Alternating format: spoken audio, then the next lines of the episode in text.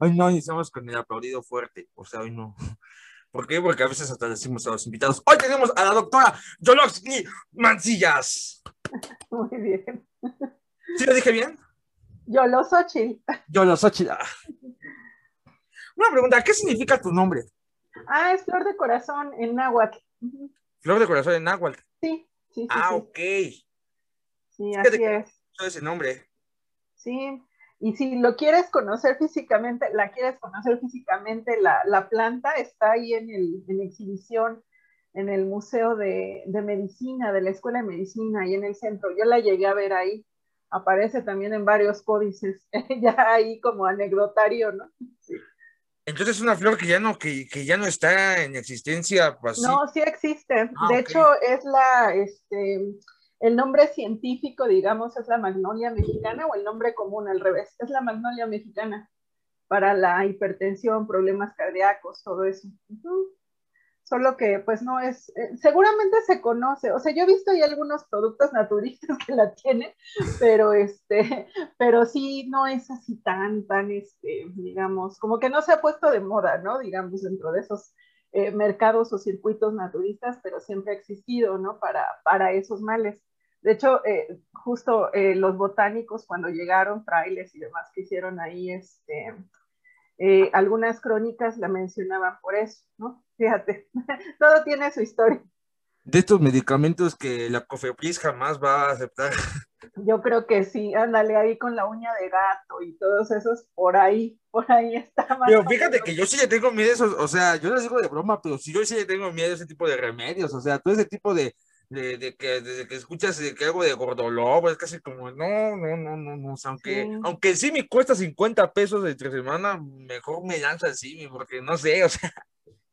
Sí, pero fíjate que en ese sentido yo lo que pienso es que como también traemos esa tradición de lo natural y de las medicinas, de las hierbas, pues, de, de la tradición popular, pues por eso también es tan fácil que, peguen estos productos, ¿no? O sea, al final es que también hay, o sea, sabemos que están, eh, como tú mencionas, pues seguramente muy adulterados, pero creo que también tiene que ver con esa eh, forma, ¿no? En la que también nosotros de alguna forma nos curamos por tradición, ¿no? Entonces, pues sí, ahí, ahí es el arma de doble filo, ¿no? Como lucra el capitalismo con nosotros, ¿no? Ahí desde, desde los, desde los eh, medicamentos, pero bueno, por ahí ese breviario antes de entrar a lo que, a lo que vamos.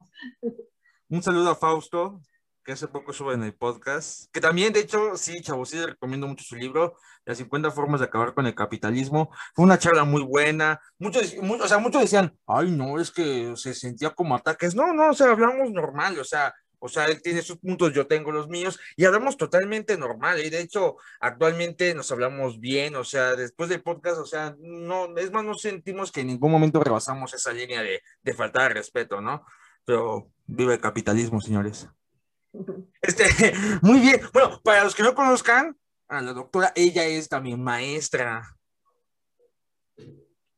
Cuéntanos. Eh, bueno, de lo que hago, pues sí, efectivamente, digamos que en estos momentos eh, estoy dedicándome a la docencia universitaria. Eh, he dado clases en la ENA y ahora estoy trabajando en las universidades del bienestar de Benito Juárez en la licenciatura en estudios sociales. Donde, bueno, ahí ya la, la, carrera docente, pues digamos que me he formado, porque los docentes también nos formamos cuando enseñamos, ¿no? Que creo que eso es como eh, lo valioso de la carrera en, en las metodologías eh, de campo, pero también, y que viene pues de la mano del tema que he investigado en los últimos años, eh, las migraciones, ¿no? Entonces, en general, estoy impartiendo clases sobre metodologías y sobre migración y fronteras historia, este, problemas actuales de las migraciones, ¿no? Por ahí está más o menos, eh, digamos, mi línea docente, ¿no? Yo me acuerdo cuando estudiaba, bueno, lo digo como viejito, ¿no? Cuando en comunicación llevaba metodología, ¿no? Fue de las... Lo que fue eso, investigación cuantitativa y cualitativa, me hicieron la, cachitos la vida en un cuatrimestre. Así es.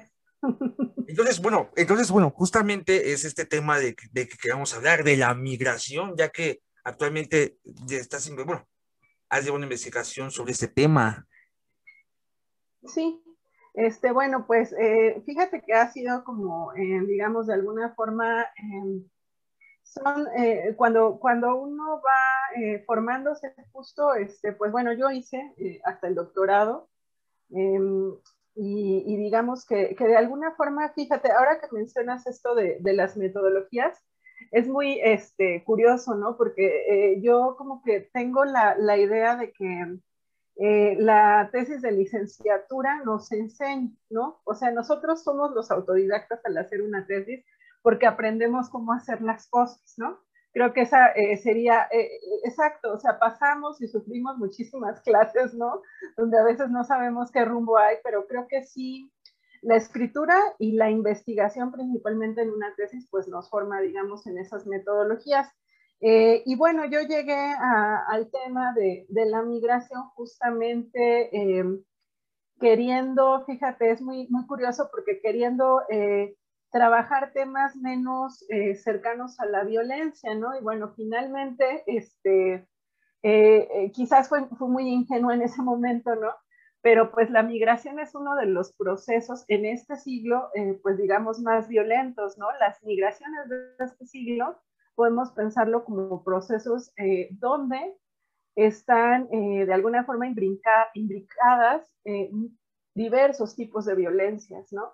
La económica, la estructural, estructurales, económicas, este, raciales, ¿no? Este, institucionales, ya decía yo, este, de todo tipo, ¿no? O sea, podemos irlo desmenuzando, ¿no? Entonces, bueno, a mí eh, me, ha interesado, digamos, a lo, a lo, en, la, en los pocos años, digamos, que llevo estudiando migración, eh, me viene interesando el tema que, mira, tú terminas de estudiar algo y surgen como nuevas interrogantes, ¿no? Pero sí me interesan como eh, básicamente los mercados y los tipos de trabajo que se generan a partir de estas migraciones masivas, ¿no? Por América Latina, pero que eso no los exime de ser parte como del problema global de todas las migraciones, ¿no? ¿Por qué? Porque se repiten eh, muchos eh, patrones migratorios, se repiten en diversas latitudes del mundo, ¿no? Así como nosotros podemos ver, eh, o hasta hace algunos años, estas escenas, digamos, tan tan impactantes de gente montada en la bestia, este tren de carga que recorre de, sur a norte en nuestro país, pues también vemos a, personas que están tratando de llegar en barcos de lo más precario eh, de Europa a África, ¿no? Este, entonces, bueno, eh, digamos, estas escenas se van repitiendo, ¿no? Incluso eh, pensaba en, una, digamos, ruta migratoria que hay de Bolivia a Brasil, igual eh, como hasta estos nombres, ¿no? Medio apocalípticos de el tren de la muerte, la bestia, ¿no? Todo esto, pues porque finalmente son, eh, digo, más allá como de esto metafórico, son cuestiones este, que hablan de la deshumanización de las personas, ¿no? Al, pensarlas como eh, en estas migraciones masivas, ¿no? Como los sin papeles, los que van a llegar ahí a, este, a necesitar de ayuda humanitaria, ¿no? Sabes, como todas estas eh, gestiones, ¿no? Que pueden sí eh, molestar a, a, ciertos sectores de la sociedad, que también hay que, tomar en cuenta eso, pero que eh, de pronto creo que aquí lo interesante es pensar en todo esto que cierra en, en cuestiones básicas, ¿no? Si yo te decía hace rato de deshumanización, eh, es eh, dar este retorno a, bueno, los derechos humanos básicos, el libre tránsito, ¿no? Este, todo esto que merecemos las personas o merecen las personas que están transitando y sobre todo de manera precaria, ¿no? Y, este, y, bastante vulnerables, ¿no? A todo lo que, lo que sucede en cada frontera, en cada estación. Este, eh, cómo de alguna forma vamos a eh, a partir de documentar, fíjate, todas estas experiencias laborales y demás, podemos también eh, documentar eh, las resistencias y las formas en las que podemos eh, de alguna forma reivindicar el derecho a migrar, ¿no? Porque parece que ahora no, todos, no todas las personas tienen ese derecho, ¿te das cuenta? Entonces, eso, eso nos ha eh, metido en temas súper complejos, ¿no? Que, este, pues, ojalá que, que, logremos por aquí ir desmenuzando, ¿no? Entonces, eh, digamos, esa podría ser como una primera eh, carta de presentación y, bueno, te diría, sí, bueno, y ya por ahí vamos aterrizando, ¿vale? Ok. Oye, qué tema, y fíjate que es un tema que ya quería traer yo al podcast porque, o sea, creo que, creo que el podcast donde hablamos este tema en poquito tiempo ya, y, o sea, y no tan contextualizado fue cuando, fue cuando, cuando tuvimos aquí a Cristina, ¿verdad? Sí, sí, sí, sí. Eh, no, perdón, este, no puedo creer, se me están olvidando los nombres de mis invitados. Este, sí, sí, sí fue ella, en donde hablamos sobre el tema de que ella, bueno, ella es venezolana, entonces tuvo que hacer la migración, obviamente, ella está viviendo actualmente en República Dominicana, ella es TikToker, actriz, o sea, y creo que, creo que fue el tema donde más hablamos un poco de lo que fue la, de lo que es la migración, pero hablamos de la migración de lo que hace un venezolano para salir del sistema que dejó Chávez, o sea, no, o sea, sí es, sí es un tema consensuado, pero pues ahora sí que, que mejor que, que nos expliques tú. Mira, y bueno, eh, digamos, el tema de Venezuela es bien interesante eh, si pensamos eh, la, migración, el éxodo reciente, ¿no? Quizás de los últimos cinco años. curiosamente, justo mi investigación de maestría, mi, mi, campo lo hice en Venezuela, estudiando cuestiones religiosas pero eh, digamos que para mí ha sido como bien interesante eh, viviendo, digamos, dentro del socialismo del siglo XXI en ese tiempo que justo todavía eh, me tocó con el comandante vivo, ¿no? Este, y, y, bueno, pues yo te diría, siendo muy honesta, pues que veía unos escenarios distintos, ¿no? Nunca me imaginé que en, estos que en este periodo eh, la gente tuviera que salir de Venezuela, ¿no? Cuando yo veía escenarios como eh, soberanía alimentaria, eh, intentos, ¿no? Por tener vivienda digna, alfabetización y demás, ¿no? Pero bueno, digamos que ya te decía yo los años recientes y sobre todo, pues ojo con México, ¿no? Porque México es un punto estratégico, ¿no? Somos un país de paso, también eh, hemos recibido muchísimos venezolanos, ¿no? No tengo bien la estadística de, este, de cuántos venezolanos viven, fíjate, primero, ¿no? Eh, eh, pensar estas dos formas que, que, se han impuesto, ¿no? para llamar jurídicamente a, los, a las y los migrantes, ¿no? Migrantes regulares y migrantes irregulares, ¿no? Nosotros conocemos cifras de los migrantes regulares quiénes son los que entran con papeles, ¿no? Imagínate que ya estamos hablando de miles de venezolanos radicando en México, ¿no? Este, registrados por el Instituto Nacional de Migración. Eh, digamos que es uno de los éxodos, el, de venezolanas y de venezolanos más recientes, ¿no? Y que a mí, eh, por ejemplo, me llama la atención, eh, no he profundizado en el tema, pero bueno, por esto que te comento, pues tengo alguna, digamos, cercanía, ¿no? Con muchos venezolanos que, me tocó conocer en la estancia venezolanas, que eh, definitivamente pues es algo, eh, digamos, que marca unas pautas distintas, ¿no? ¿Quién está saliendo? ¿Quién salió primero? La clase media, clase media alta, ¿no? ¿Cuáles eran los destinos? Pues sobre todo Florida, Miami y demás, ¿no? Donde ellos ya tenían como este, ciertas, eh, pues digamos, tenían cierto arraigo, ¿no? A esos, a esos lugares.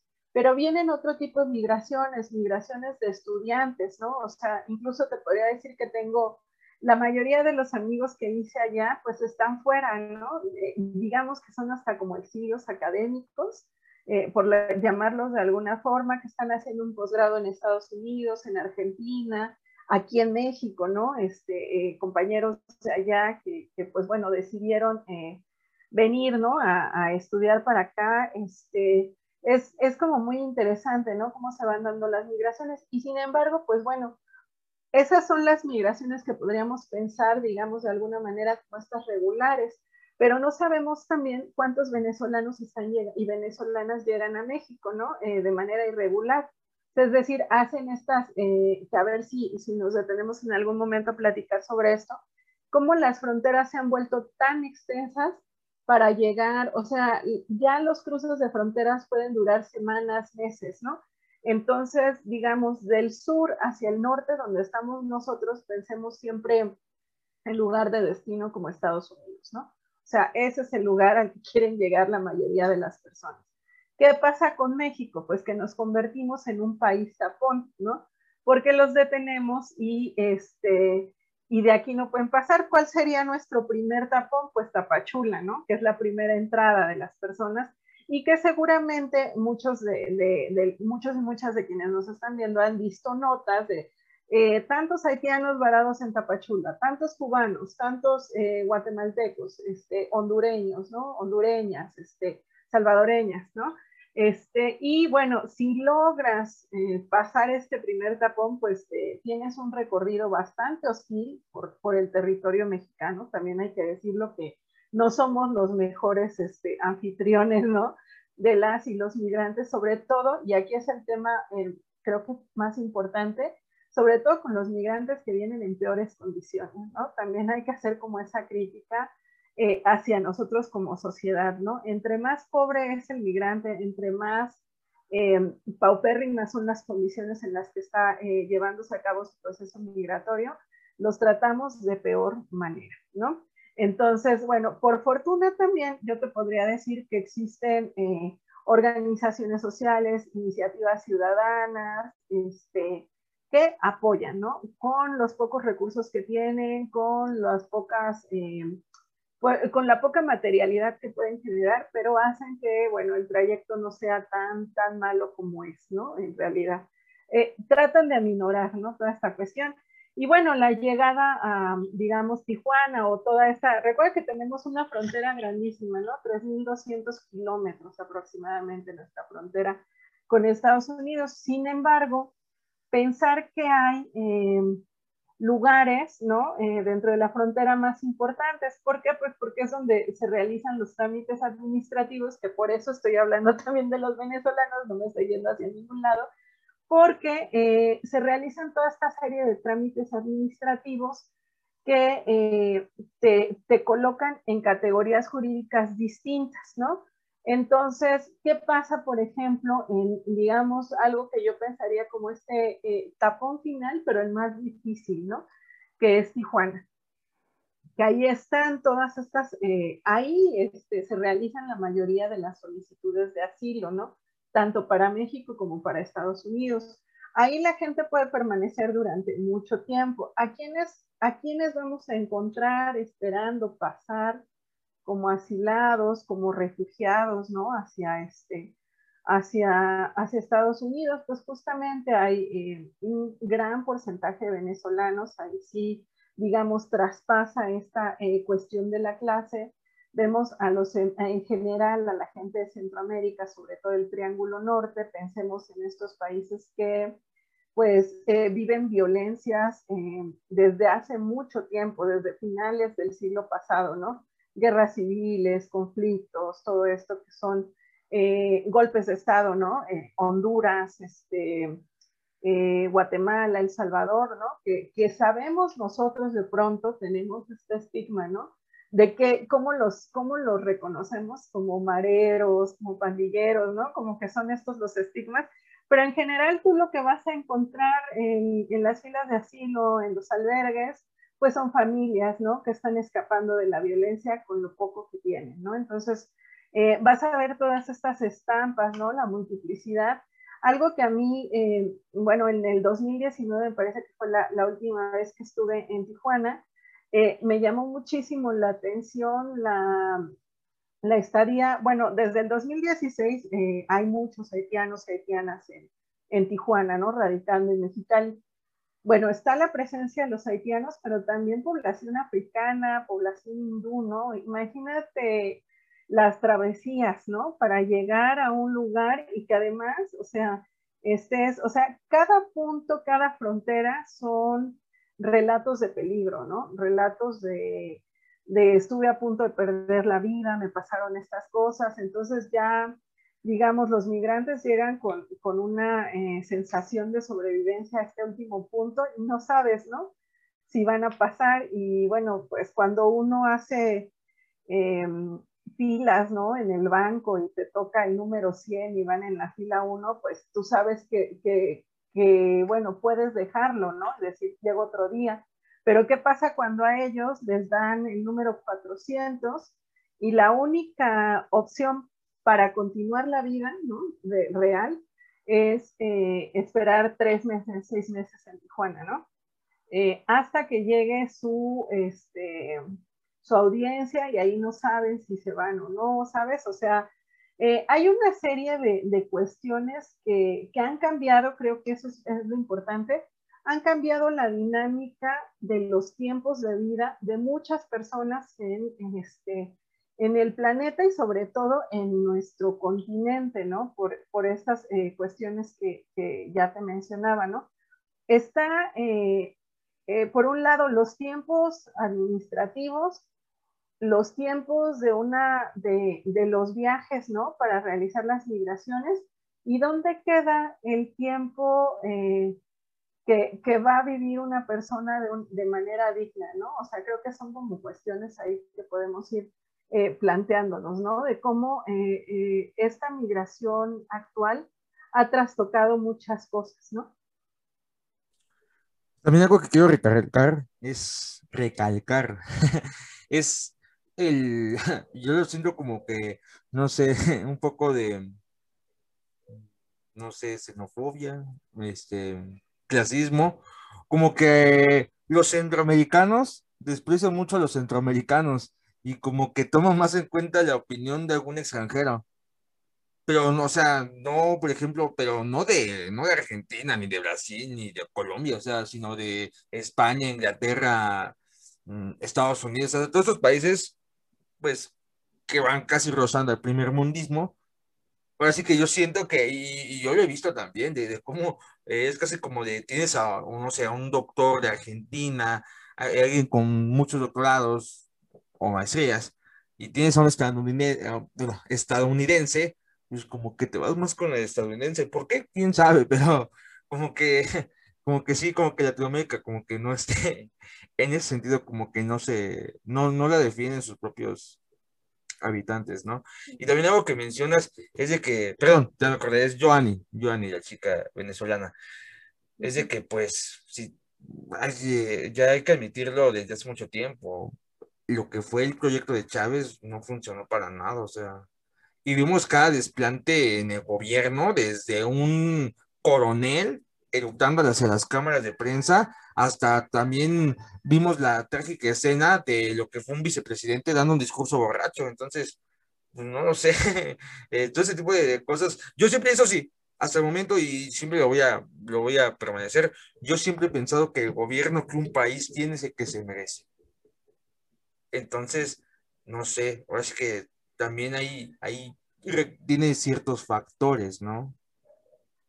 Claro, y bueno, o sea, también mira, es que creo que es como, digamos, como más, más profundo, no quisiera detenerme en el chavismo, pero sí, eh, como mencionar algunas cosas, ¿no? O sea, hay un recurso del que vive Venezuela desde siempre, que es el petróleo, ¿no?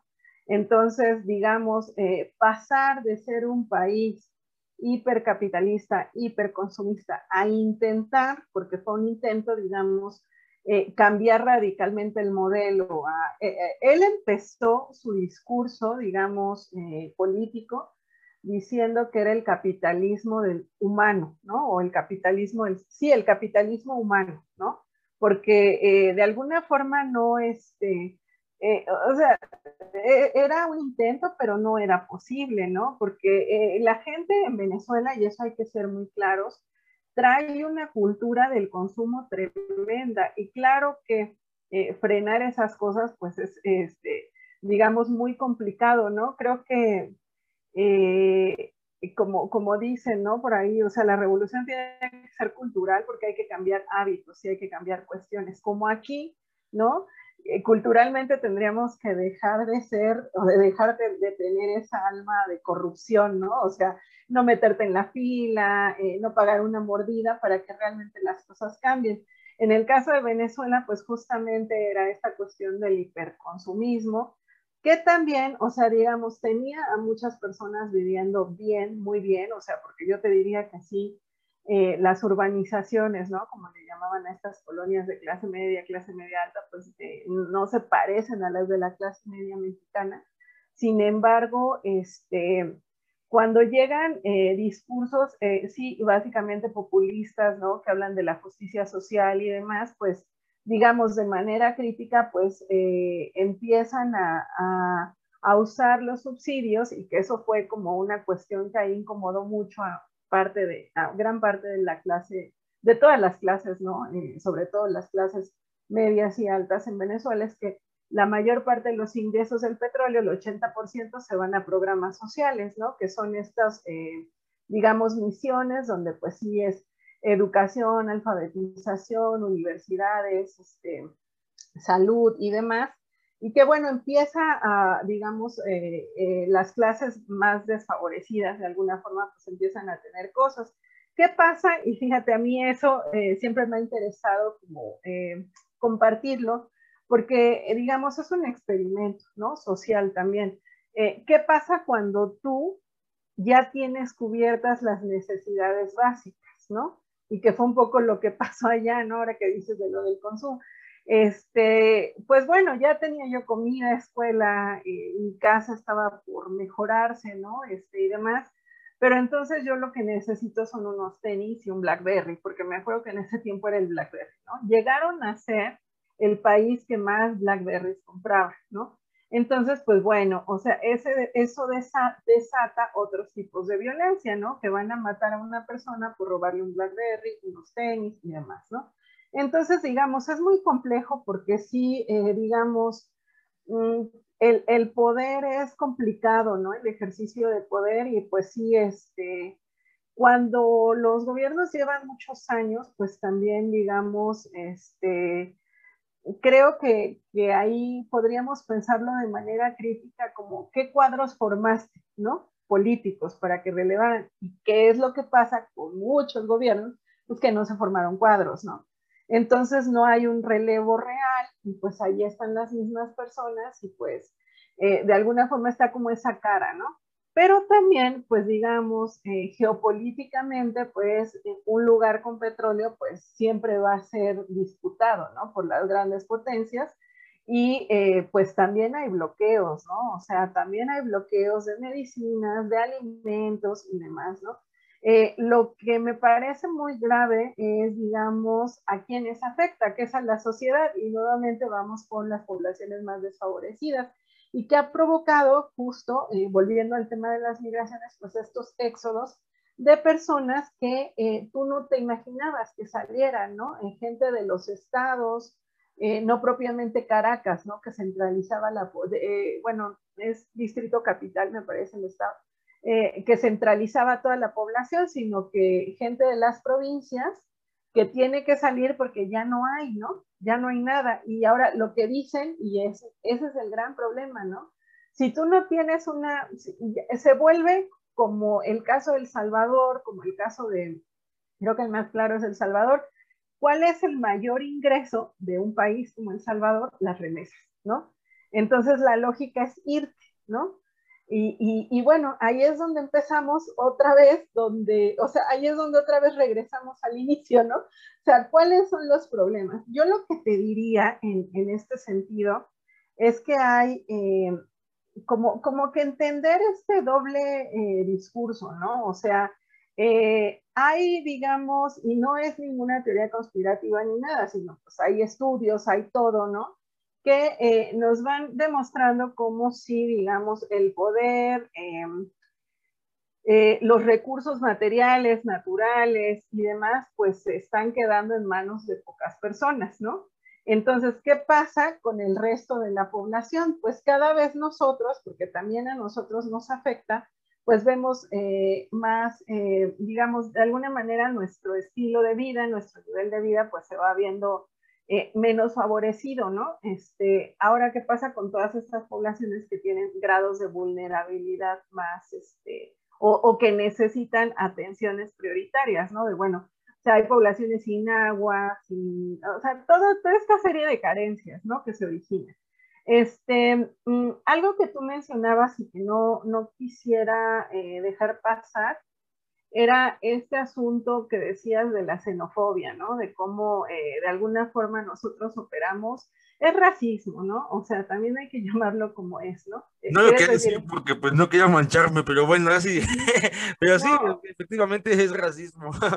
Eh, y ahora, digamos, algo que se ha estado eh, ya discutiendo de, de, un tiempo para acá es si es la xenofobia, o sea, el odio hacia cierto grupo religioso, étnico, nacional y demás, ¿no? Por ser ellos, sobre todo eh, cuando hay como este marcaje racial, ¿no? Negros, asiáticos, este, eh, árabes, ¿no? Sin embargo, lo que, lo que dice una filósofa que ahora está siendo muy leída, que es Adela Cortina, y que eh, lo aterriza muy bien en el caso de los migrantes, es que eh, viene otro sentimiento, que incluso la RAE tiene poco tiempo que le dio, eh, eh, que aceptó este pues neologismo, ¿no? Este nuevo término en su, en su diccionario que es la porofobia, ¿no? Es decir, el miedo o el odio a los pobres. Y dice, ¿a quiénes odiamos? Pues a los pobres. Y, y algo que, que, a mí me, me, encanta como esta reflexión con, con Adela Cortina es pensar, o sea, y también es un poco, o sea, ¿qué es lo que nosotros hemos roto como sociedades, como humanidad, no sé? Eh, que, operamos ya de esta manera, ¿no? ¿Por qué odiamos al pobre, ¿no? Y ella dice algo muy importante, ¿no? Que es, este, nosotros somos eh, sociedades desde siempre que hemos eh, manejado la homoreciprocidad, es decir, relaciones de intercambios, ¿no? Con algo. Entonces pareciera que hay ciertas poblaciones que no pueden darnos nada a cambio. Y cuando pensamos que vivimos en esta sociedad capitalista, lo primero que pensamos es lo económico, ¿no? Es qué me vas a dar, porque ahora nuestros intercambios directos se traducen en dinero, ¿no? O en cuestiones materiales. Y algo que ella menciona, que no solo lo limita al mundo de, los migrantes más, eh, eh, que están migrando en condiciones más precarias, y que, y que a mí me deja reflexionando mucho y espero que pues por ahí sea compartida la reflexión, que tiene que ver con eh, las poblaciones migrantes, sí, sobre todo, bueno, ella vive en España y pues menciona, ¿no? Migraciones africanas, marroquí sobre todo, ¿no? Que es, eh, digamos, la población más este, numerosa en España de, migrantes, pero eh, dice también los ancianos y también los enfermos mentales, ¿no? O sea, pareciera que ellos no tienen nada que, darnos en este tipo de sociedades en las que vivimos. Ahí dice, bueno, ¿cómo le entramos, no? Y que es un poco eh, lo interesante y el desafío, ¿no? Que también ahí yo, eh, pues quiero, ¿no? De alguna forma eh, hacer algo, ¿no? Que, que, dice, bueno, no hay otra forma que sensibilizar desde, desde los niveles básicos, ¿no? En la igualdad, en la diversidad y todo eso. Fíjate que al respecto yo, em, eh, cuando empecé a trabajar con un grupo de, primer ciclo estas materias de migración, eh, les propuse, a ver, eh, sé que llegamos, es el primer día, no hay, no, no sabemos nada, ¿no? Eso creemos. Pero a ver, quiero que un equipo exponga lo que sabe sobre la migración centroamericana y otro equipo exponga lo que sabe sobre la migración de los mexicanos hacia Estados Unidos. ¿Cuál fue el resultado, digamos, de mi primer experimento con las chicas los chicos? Pues claro, o sea, eso fue, te diré, en 2019. Tenía poquillo de haber pasado la, la caravana centroamericana, ¿no? Unos seis meses, algo así. Eh, claro que ellos decían, los centroamericanos vienen, son sucios, nos quitan nuestro trabajo, o sea, todo lo que los medios de comunicación habían dicho, ¿no? Este, eh, vienen, ensucian, ¿te acuerdas de aquella polémica, ¿no? De la mujer que... de los frijoles, ¿no? Le dieron frijoles, ¿no? Entonces todo eso se replicaba y yo decía, claro, o sea, esos son los mensajes, ¿no? Que se quieren mandar sobre eh, las poblaciones migrantes y mira qué bien quedan. Pero cuando el otro equipo dijo, o sea, ¿qué pasa? Sufrimos, nos tratan mal, sufrimos discriminación, eh, podemos morir en el cruce. Ah, pues lo mismito, ¿no? O sea, lo mismito, ¿no? O sea, em, eh, entonces, este, pues sí era como el reto, ¿no? De, bueno, de aquí a, cuatro ciclos, ¿cómo vamos a pensar, ¿no? Y ahora, pues bueno, eh, es realmente bien interesante cómo a través de, de, lecturas, de su propia sensibilización, de escuchar testimonios, ¿no? De personas que están en procesos migratorios o buscando incluso a, migrantes desaparecidos aquí en territorio mexicano, han planteado eh, ya otras cosas distintas, ¿no? Y te dicen, oye, me siento mal de lo que dije al inicio, pero es que necesitamos generar otro tipo de trabajo, ¿no? Reflexivo. Este, yo les decía, así como también hemos trabajado y ha sido, digamos, un logro también, eh, meter a las escuelas la no discriminación hacia los pueblos originarios, ¿no?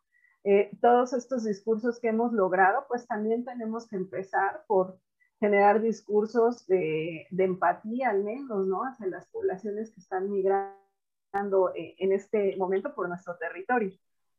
Yo lo único que se va a escuchar muy mala onda y de hecho se va a escuchar muy, mala onda. Yo digo que no aguanto y no soporto y de hecho sí como que sí, a veces me casi como, bueno, con las personas, es esta nueva clase o esta nueva ideología, muy tarada por cierto, de lo que es el pobrecismo el sentido de, que, de que ser pobre está cool.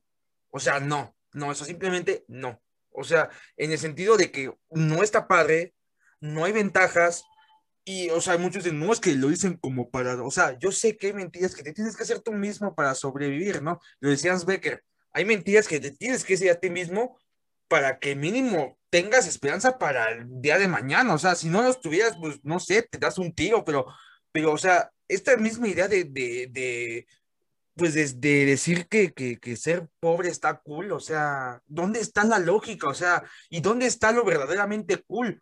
O sea, no comer, o sea, tener ni para lo básico, eso es lo chido, venir, o sea, y, van a decir muchos que, oye, ¿de dónde sacas eso? ¿No me creen? Chequen las canciones de ahorita.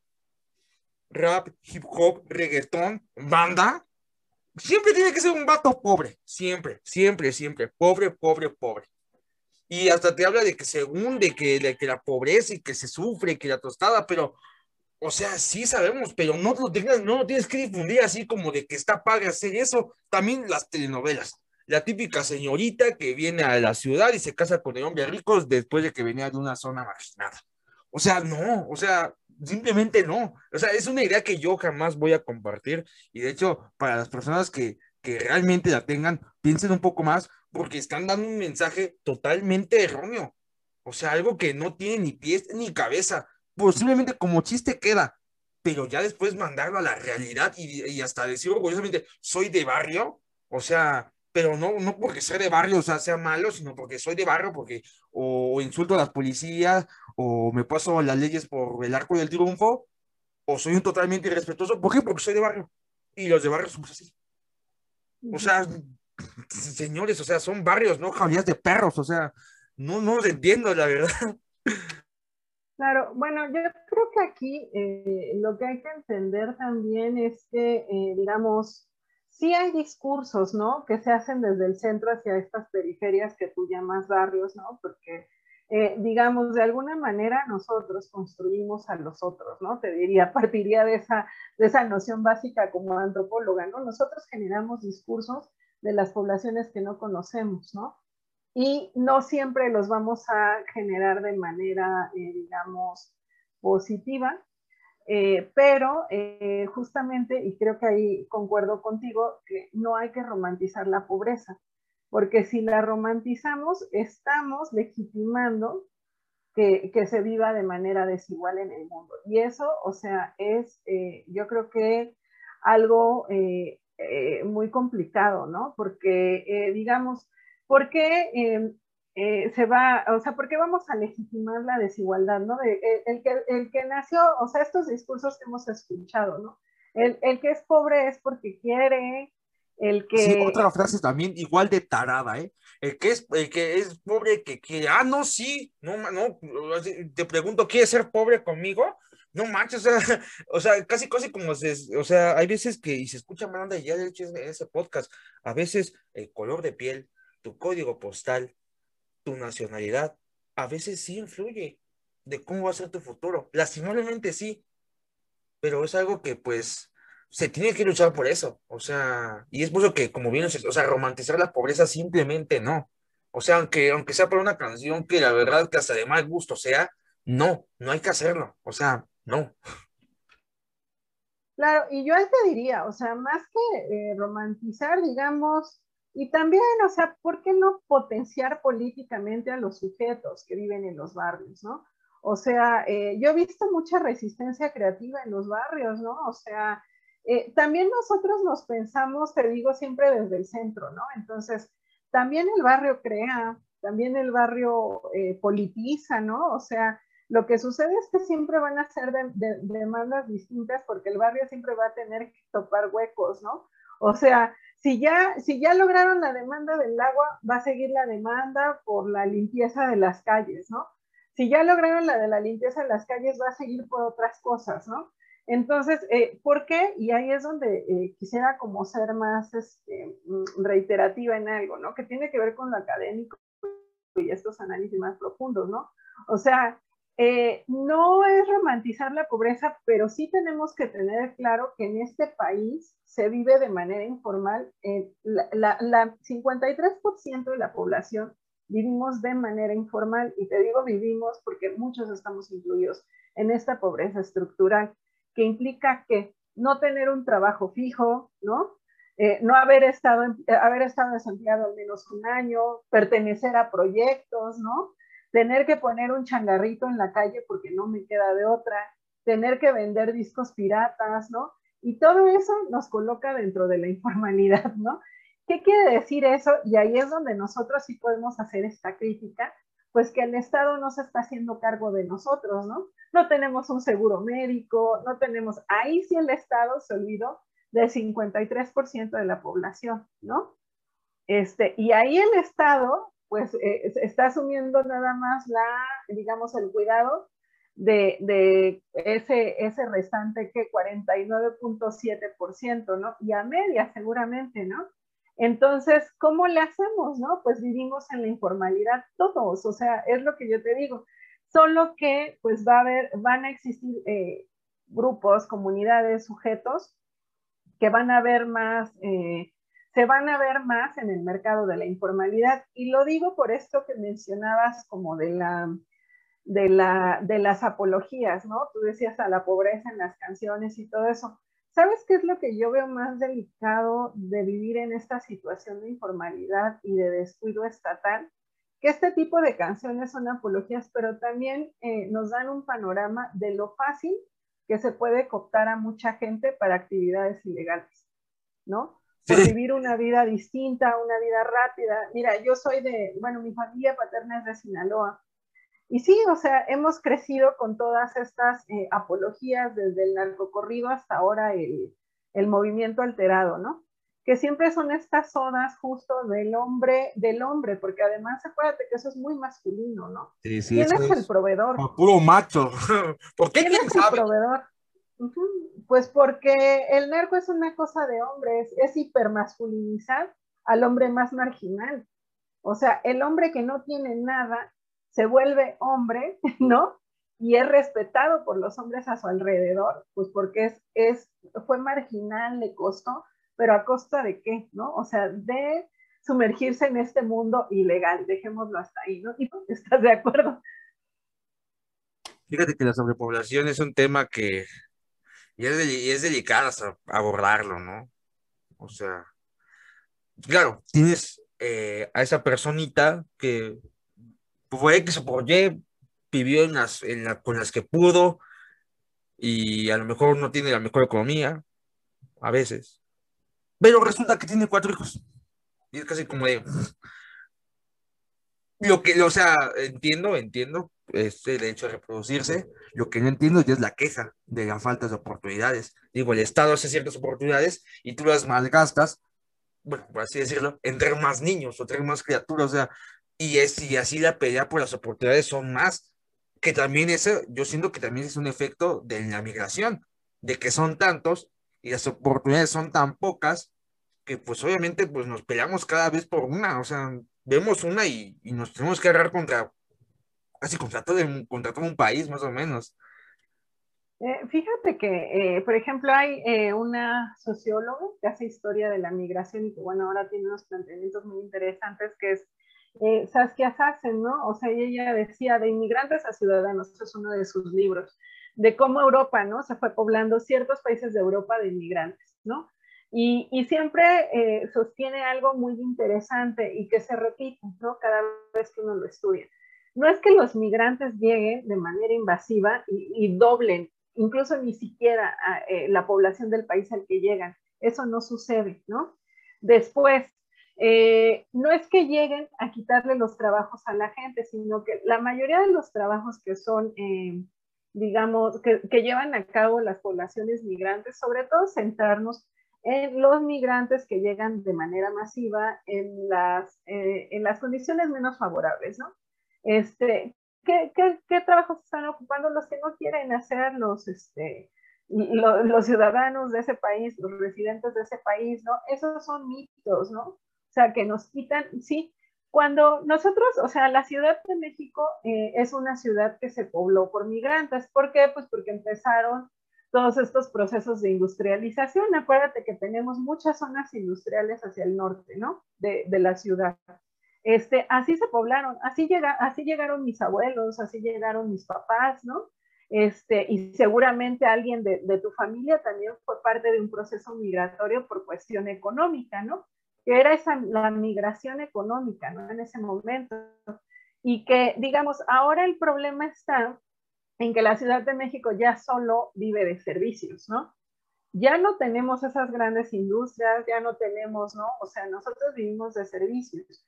Entonces, incluso hasta los mismos residentes tenemos falta de empleo, ¿no?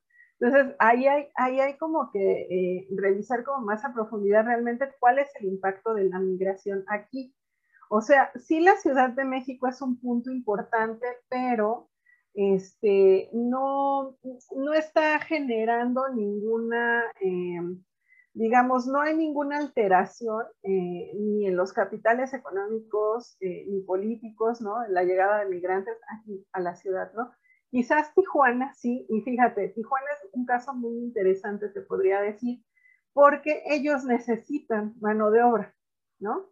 Y algo que fue muy interesante cuando, eh, por ejemplo, en el 2016 eh, llegaron de Brasil los haitianos porque pues empezó eh, la crisis eh, política y económica en Brasil. Imagínate esa ruta, ¿no? Porque ellos llegaron a Brasil, posterior al terremoto del 2010, pues hay una visa humanitaria que les permite ir a trabajar. Y tú te has puesto a pensar justamente por qué se abrieron esas visas humanitarias. Porque pobrecitos los haitianos, porque no tienen dónde vivir. No, porque había proyectos inmobiliarios. Acuérdate que hubo un mundial, hubo olimpiadas, ¿no? En el 2014 hubo un mundial y en el 2016 hubo olimpiadas. ¿A dónde se fueron a trabajar? A la construcción y a la, industria de los cárnicos. Ahí se necesitaba gente que trabajara, ¿no? Este, entonces, cuando se acaba todo esto, resulta que empieza la crisis, la, la, y se tienen que mover, ¿no? Estaban, están también en Chile, hay una gran migración de haitianos y, en Brasil. Suben para acá, llegan a Tijuana y resulta que en Tijuana eh, pues hay un auge de la industria maquiladora y a quienes contratan, ¿no? A los haitianos y a las haitianas, ¿no? En la maquila. Y eh, tú vas a conocer haitianos que tienen a veces hasta tres trabajos, ¿no?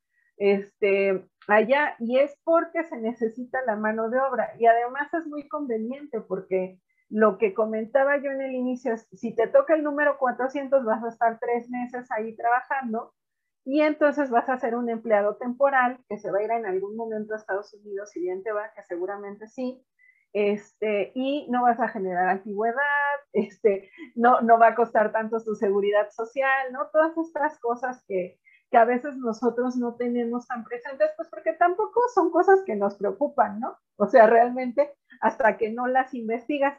Pero te digo que sí hay como que desmitificar muchas cosas, ¿no? Este, sí hay, o sea, hay presencia incómoda a lo mejor para muchas personas. Yo veía eh, en la estación Buenavista, por ejemplo, de, aquí del tren suburbano, hay este, pues bastantes centroamericanos en condición de indigencia pidiendo dinero. pero es este sentimiento de rechazo a la pobreza, lo mismo que nos causa eh, una señora con tres niños de origen, eh, de, que viene de un pueblo originario, ¿no? Dices, ay, ahí está otra vez justo, ¿no? Esta señora con tres niños pidiendo dinero, ¿no? Este, y, y, es como este sentimiento pues de rechazo a la pobreza, ¿no? Porque es algo que a nosotros no nos gustaría vivir, ¿no? De hecho, yo, yo tengo, yo tengo un amigo que, que vive en, en, Estados Unidos. Y este, de hecho, gracias a él he aprendido muchas cosas, demasiadas, desde lo que es la pobreza en Estados Unidos, que de hecho, si, si, alguien, si alguien de Estados Unidos te contara la pobreza de allá, tú aquí como mexicano, centroamericano, tú eso no es pobreza, eso, eso es ser clase media, eso no es ser pobre. ¿Por qué? Porque pues allá la pobreza es distinta. Y yo le pregunté, una vez le pregunté sobre los inmigrantes, sobre los inmigrantes, sobre los inmigrantes, perdón. Y les pregunté que por qué nos querían. Y él con la mano en la cintura me dijo, pues ¿por qué no? Y la verdad no es nuestra obligación tenerlos aquí. Es nuestro país. Que ellos resuelvan sus cosas allá. Es una respuesta que se escucha más rollo, pero ¿hasta qué grado tiene, tiene eso de cierto? O sea, es nuestro país y que ellos arreglen sus, sus asuntos allá. Eh, pues mira, digamos, pensémoslo eh, en términos históricos y también, o sea, que, Estados Unidos no se lave las manos, porque es un país que, o sea, la industria que ha consolidado es la industria de la guerra, ¿no? O sea, si hay países arrasados, o sea, nosotros tendríamos que pensar en la violencia en El Salvador, tiene ahí también, ¿no? Una intromisión estadounidense. La violencia en Nicaragua, la violencia en Honduras, la violencia en Guatemala siempre hay este, como esta eh, intromisión, ¿no? Y que, eh, o sea, no es ningún invento, ¿no? O sea, está documentado las relaciones diplomáticas, eh, esta ayuda humanitaria, todo esto, ¿no? O sea, han dejado tierras arrasadas en esos lugares, ¿no? recuerda que también, por ejemplo, a finales ¿no? del siglo pasado tuvo como todo este éxodo de salvadoreños, por ejemplo, a Estados Unidos, ¿Por qué les abrieron las puertas, no? Pues porque arrasaron con las tierras de, de muchas personas. ¿Qué implica tener una tierra arrasada? Es una tierra que no tiene vida ya. Mataron a las personas, mataron la tierra y mataron a los animales, ¿no? La historia reciente del mundo y de las, la mayoría de las poblaciones que están saliendo de sus lugares de origen tiene que ver con una historia de tierras arrasadas, ¿no? ¿Qué dice Saskia hacen? Son expulsiones hechas por gobiernos corporativos, ¿no? Por eh, maquinarias políticas e institucionales bien establecidas que provocan que las poblaciones tengan, sean expulsadas de sus lugares de origen. Nadie se quiere ir del lugar donde vive, ¿no? Nadie, nadie se quiere ir. Lo que pasa es que no hay condiciones para continuar la vida, ¿no? O sea, y yo decía, continuar la vida y súmale, o sea, con esto que tú decías de no romantizar la pobreza, que continuemos la vida, pero también la continuemos viviendo con dignidad, que eso se nos ha olvidado, ¿no? Al resto de, de todos, o sea, ¿qué es vivir una vida digna en este siglo, ¿no? O sea, ¿qué es vivir una vida digna para nosotros, ¿no?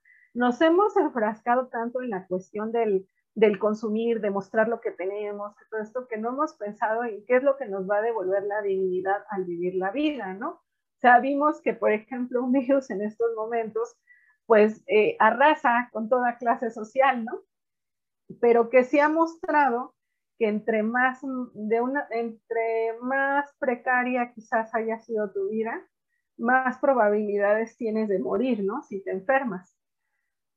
¿Por qué? Porque tu cuerpo tiene una historia, ¿no? Y una historia, sí, fisiológica, pero una historia social, ¿no? También de cómo viviste.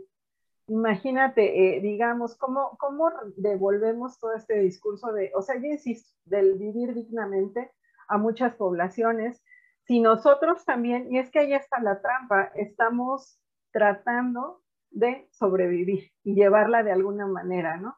Está, o sea, la tendencia es a, eh, a que se pauperice nuestra vida, ¿no? En general. Entonces, eh, ¿cómo le vamos a hacer? O sea, vienen escenarios muy complicados. tan complicados que digamos en el tema de la migración, que es lo que, lo que nos convoca el día de hoy, pero nos fuimos a Chile, mole y pozole, que está muy bien, este, eh, lo que nosotros tenemos que entender es que tan grave es el asunto, o sea, imagínate el ejemplo más claro, lo que tú decías, eh, ¿de qué manera el Estado contiene? Pues cerrando fronteras. Ahorita no necesitamos que lleguen migrantes porque no hay trabajo, ¿no? No se necesitan. Entonces, ¿qué se hizo? Pues se cerraron fronteras. Esas son estrategias, ¿no? De los estados y ahí hay que pensarlo. Este, sin embargo, pues ahí está y hay que resolver de una manera, eh, pues desde los derechos humanos básicos de libre tránsito, de qué manera resolves eso. Esa es la estrategia del Estado, cerrar. Pero ¿qué es lo correcto, lo políticamente correcto y lo humanamente correcto, ¿no? Que tendríamos que estar haciendo. Ahí vienen estas eh, cuestiones éticas, ¿no? De quienes estudiamos la migración eh, yo ahí como que eh, quisiera pensar que también uno se, cuando te involucras en temas de migración, o sea, tienes abiertamente una postura política ante la vida, ¿no? Porque pues son seres humanos, ¿no? Que están en cruces. Y, y de verdad que uno no alcanza a dimensionar la complejidad de las historias de vida de cada una y cada uno de ellos, ¿no? Sí, eso sí, eso sí lo tengo claro, o sea, nadie se va de su de, su hogar de origen porque quiera, o sea, porque no solo dejas el lugar donde naciste, dejas eh, familia, amigos, costumbres, eh, pero yo siento que también es como que la maldición de, de Latinoamérica, ¿no? Solo vamos a poner hoy como contexto, el día de hoy, 7 de julio, asesinaron a un presidente, asesinaron al presidente de Haití. O sea, digo, o sea, ¿qué onda, no? Hasta el momento, creo que, creo que siempre los presidentes están como que hasta el rango más alto de, la cadena de empleos, pero ya que mataron una, este, pues ahora sí que a un, a un presidente, y digo, no es nuevo, o sea, no es como que, ay, mataron, o sea, esto no es la primera vez, también lo hicieron en, República Dominicana, en alguno, y hasta lo mencionan en canciones.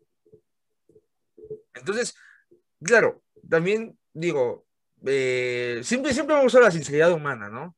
Eh, creo, que, creo que cualquier persona, eh, si, si, le pusiera a escoger en dónde quisiera vivir, si en Latinoamérica o en cualquier país de Europa, pues mira, no creo que se tardaría mucho en escoger su decisión, ¿no?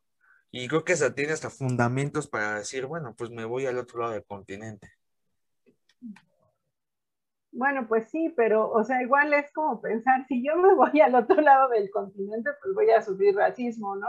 Ah, no, sí, claro, claro, claro. Este, Con tu paquete incluido racismo y también, ¿por qué no? No derecho a elegir eh, ni nada, o sea, es casi como un ser a la izquierda.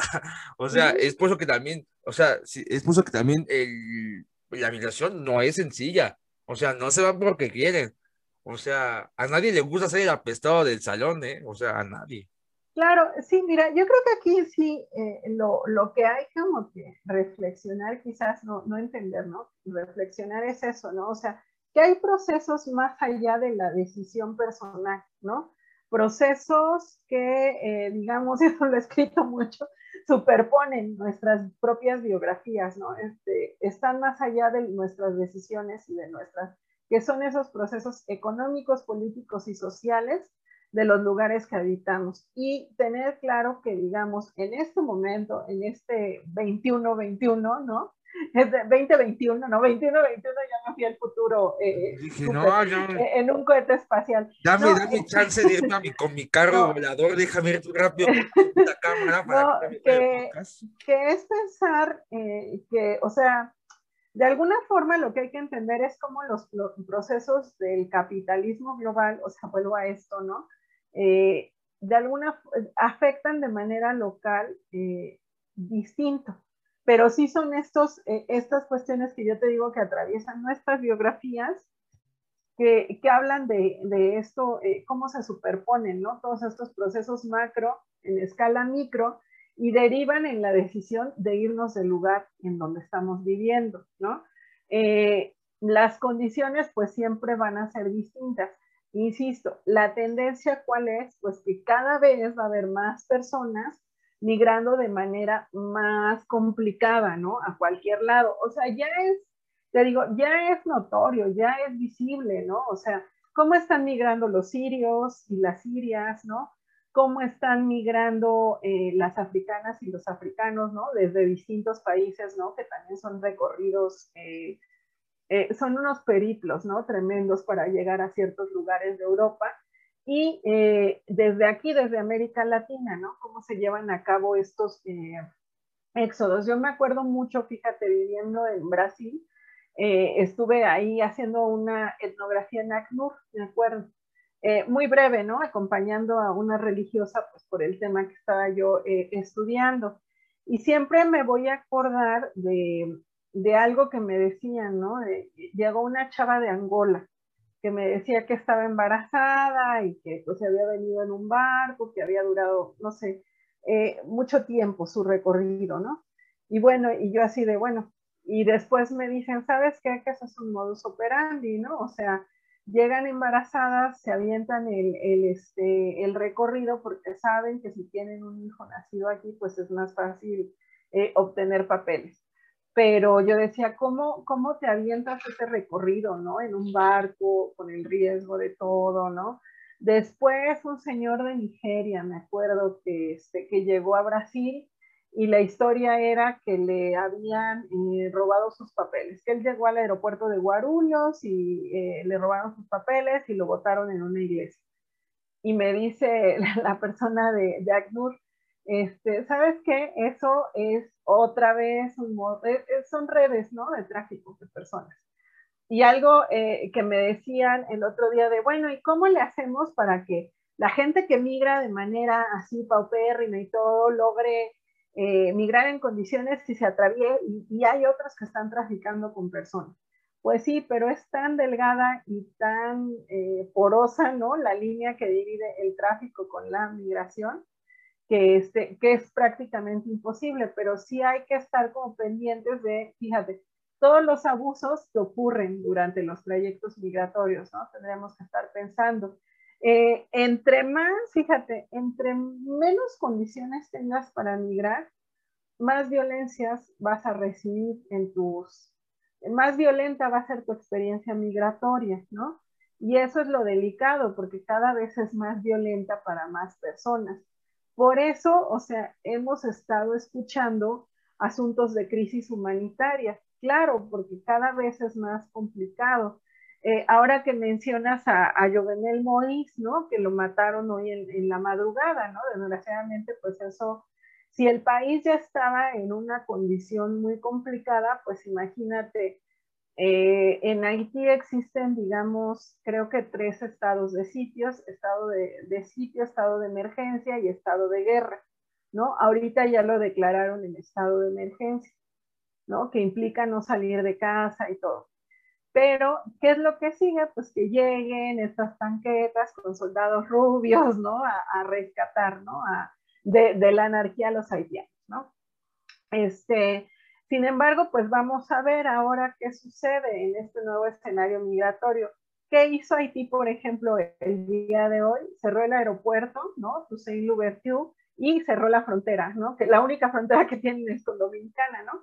Pero también, eh, digamos, hay una eh, posibilidad de irte por mar, ¿no? Hacia Estados Unidos o a Bahamas, ¿no?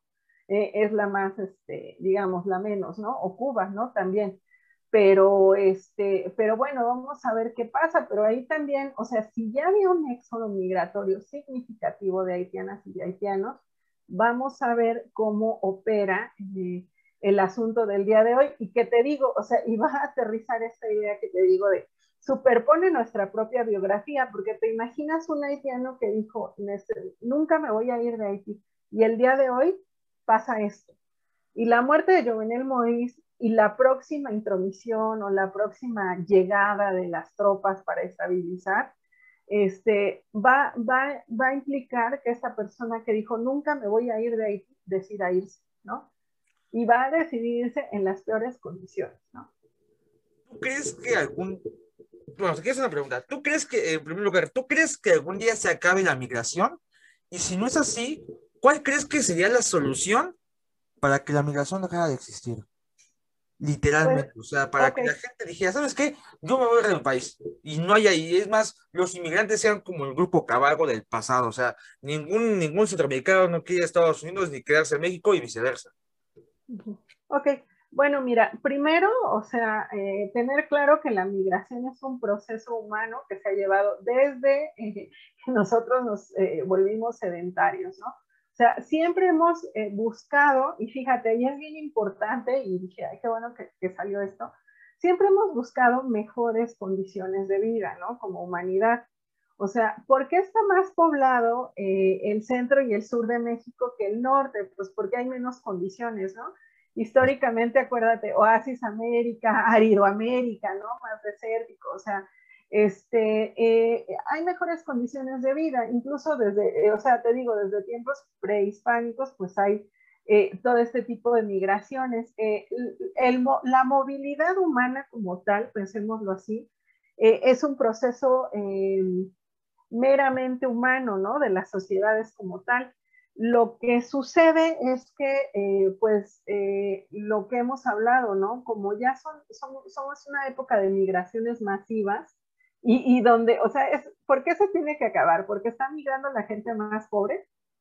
E, esa es la preocupación, por eso queremos que se acabe, ¿no? No, no, no, no, no, no. no. Ah, este, eh, no, o sea, yo, yo plantearía eso, ¿no? Porque ah, nos preocupan no, no, los sujetos, migres, no tengo problemas. nos preocupan quiénes son los sujetos que están migrando, ¿no? ¿Quiénes son los sujetos que están llegando? Entonces, eh, mira, yo le cambiaría el tono discursivo. ¿Por qué no los seres humanos, y, lo dice eh, Sandro Metzadra, eh, los seres humanos tenemos derecho a la fuga, a irnos del lugar donde no estamos bien, ¿no? Este, por ahí también, eh, me parece que es Itza Marela Huerta, dice, el sujeto migrante es un sujeto subversivo, porque se sale de las reglas del lugar donde está viviendo, dice, ya no quiero vivir más aquí, ¿no? Entonces también pensarlo de manera distinta, ¿no? Yo, yo, o sea, sí soy, digamos, como partidaria de, eh, pues, eh, siempre conocer cuáles son las causas y el lugar de origen, qué es lo que está pasando, ¿no? A ver, eh, ¿por qué están saliendo tantas personas de Siria? No lo entendemos, vamos a leer la historia de Siria, qué está pasando en la historia reciente, ¿no?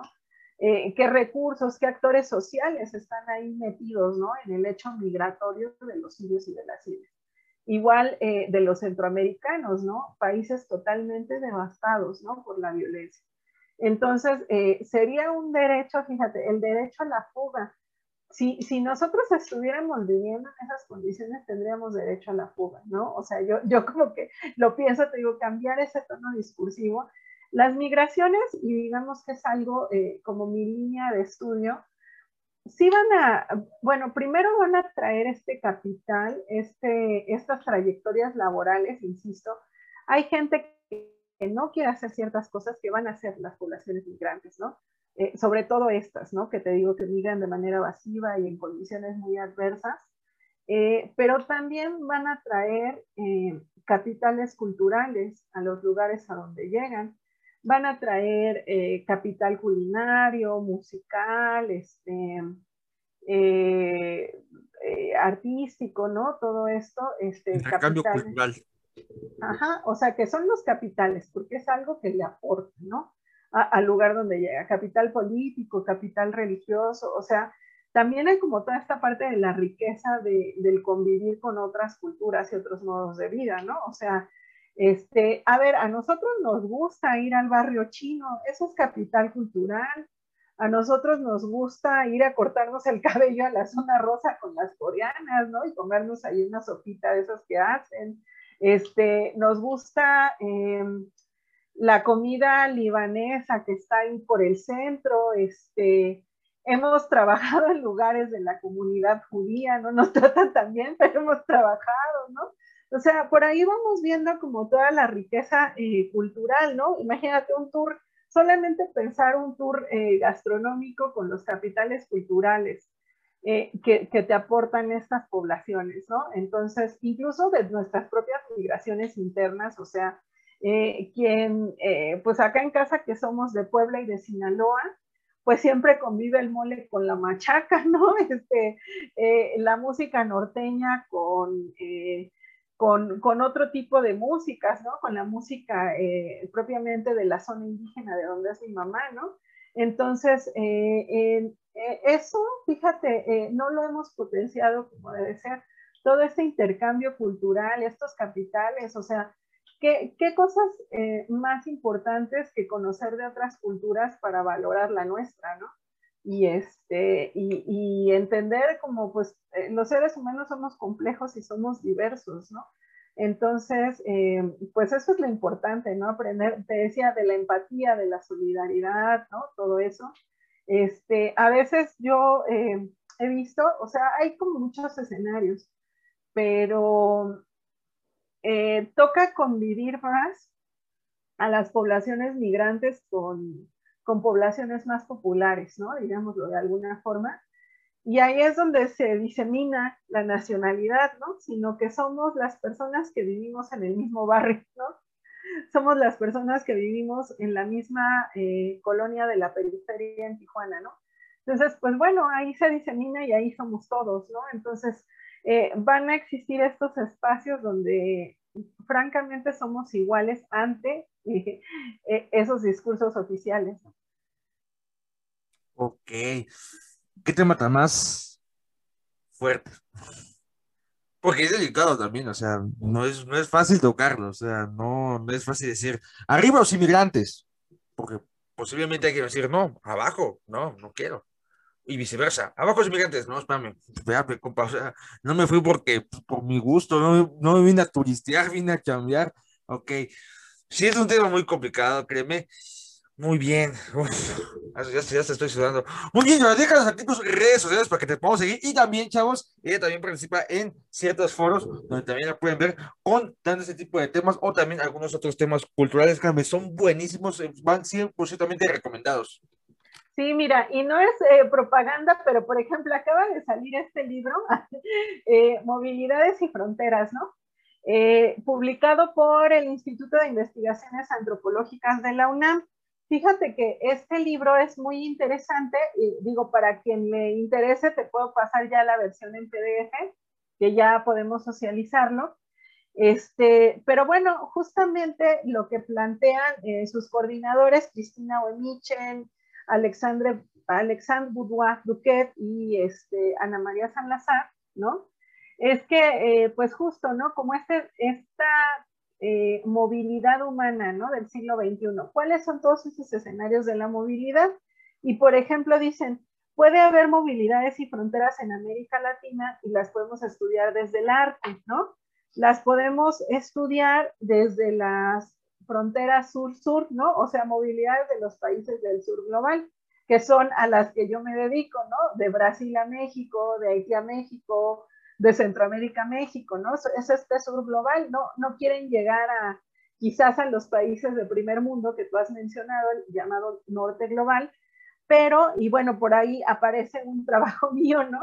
Este, si, si lo quieren revisar, pero también esto de las movilidades norte-sur en América Latina. Ahí van a encontrar una serie de, de, autores y de autoras y de trabajos novedosos, ¿no? Que les pueden echar un ojo y que pues ahí podemos profundizar, digamos, eh, han aumentado, y eso te diré que bueno que, que surgió el interés. Yo siempre les digo, eh, hay demasiados migrantólogos y migrantólogas, pero ¿por qué? Porque es un tema de emergencia. Necesitamos de alguna forma, eh, pues, trabajar y acompañar, ¿no? O mediar, ¿no? También, de cierta forma, nunca intervenir con los grupos migrantes, ¿no? Que están llegando, porque cada vez, si tú te das cuenta, van a ser más complicadas. O sea, no todos los migrantes hablan español, no todos los migrantes, este, pues tienen la, las mismas facilidades. O sea, imagínate, desde que la primera frontera se vuelve el idioma que hablas, ¿no? Este, entonces, eh, se tienen que dar cambios a nivel estructural, quizás, este, yo sé que estamos con el tiempo muy, muy encima. Eh, se tienen que dar cambios a nivel estructural eh, muy interesantes porque tendríamos que estar pensando en algo que justo Verónica Yura, una migrante, bueno, una brasileña de familia migrante boliviana me dijo alguna vez, crear desde las instituciones espacios interculturales, ¿no? Donde existan traductores, ¿no? Este, o facilitadores eh, que conozcan la lengua de muchos de los migrantes, ¿no? Para lograr apoyarles en sus trámites y demás.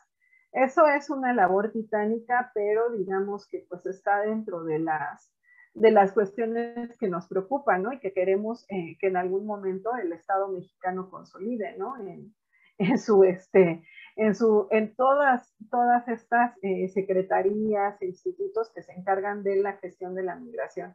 Y nunca olvidar que somos este país tapón, este país contenedor, y pues que si no, o sea, lo que platicamos con el narco, si no eh, podemos administrarnos, poniéndome un poco al lado del Estado, haciendo el doble, si tenemos estas, estas condiciones para administrar a la población residente, a nuestra población, ¿cómo le hacemos para eh, administrar de manera correcta y digna ¿no? la entrada de otras personas? Si nos encontramos con este 53% de informalidad y 50, ¿no? Entonces también como pensar ya desde lo académico y desde lo crítico, ¿no? Eh, no proestado, pero bueno, estas son las condiciones en las que está el país y estas son las condiciones en las que estamos recibiendo migraciones. Por eso es tan complejo, por eso es tan violento y por eso se dan eh, en todas estas modalidades las migraciones. Por eso entra la gente en caravana, ¿no? O sea, también hay que irlo pensando, ¿no? Ok. Qué tema tan más. Llega un tema que quería, que quería traer, de hecho, o sea. Muy bien, yo Pues déjanos aquí tus redes sociales para que te podamos visualizar y ver. Este. También hay algunas conferencias que vas a estar próximamente. Das muy buenas conferencias, están muy chidas. Tus foros donde participas están muy, muy, muy padres. Sí, por ahí pueden, este, ay, ese es mi, no es cierto, mi, mi Facebook es, ajá, y eh, nada más tengo esa red social porque eh, la verdad es que me distraigo mucho con las redes sociales. Y este, y nada más déjame te paso mi correo. Este. Les está apareciendo aquí en la descripción también para que puedan ir totalmente y síganla, compártenla y de verdad, en serio, estuvo genial esa entrevista. Estuvo muy buena, muy buena el tema. Ojalá y puedas aceptar una segunda invitación.